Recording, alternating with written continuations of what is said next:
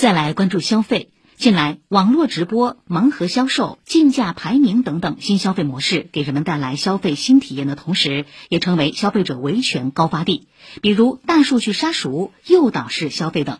市消保委的数据显示，其年均处理投诉二十万件以上，其中新消费领域的投诉占比持续增长。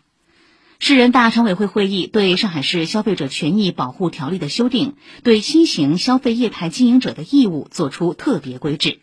对此次修订立法，市人大常委会法工委主任严瑞说：“最大的亮点是回应了社会普遍关注的热点难点，助力营造安全放心的消费环境。比如盲盒销售，在立法中的术语就表达为随机销售。此次修订着重规范随机销售经营者的底线义务，明确经营者采取随机抽取的方式向消费者销售特定范围内商品或者提供服务的。”应当以显著方式公示抽取规则等关键信息，同时鼓励随机销售经营者通过建立保底机制等方式维护消费者的合法权益。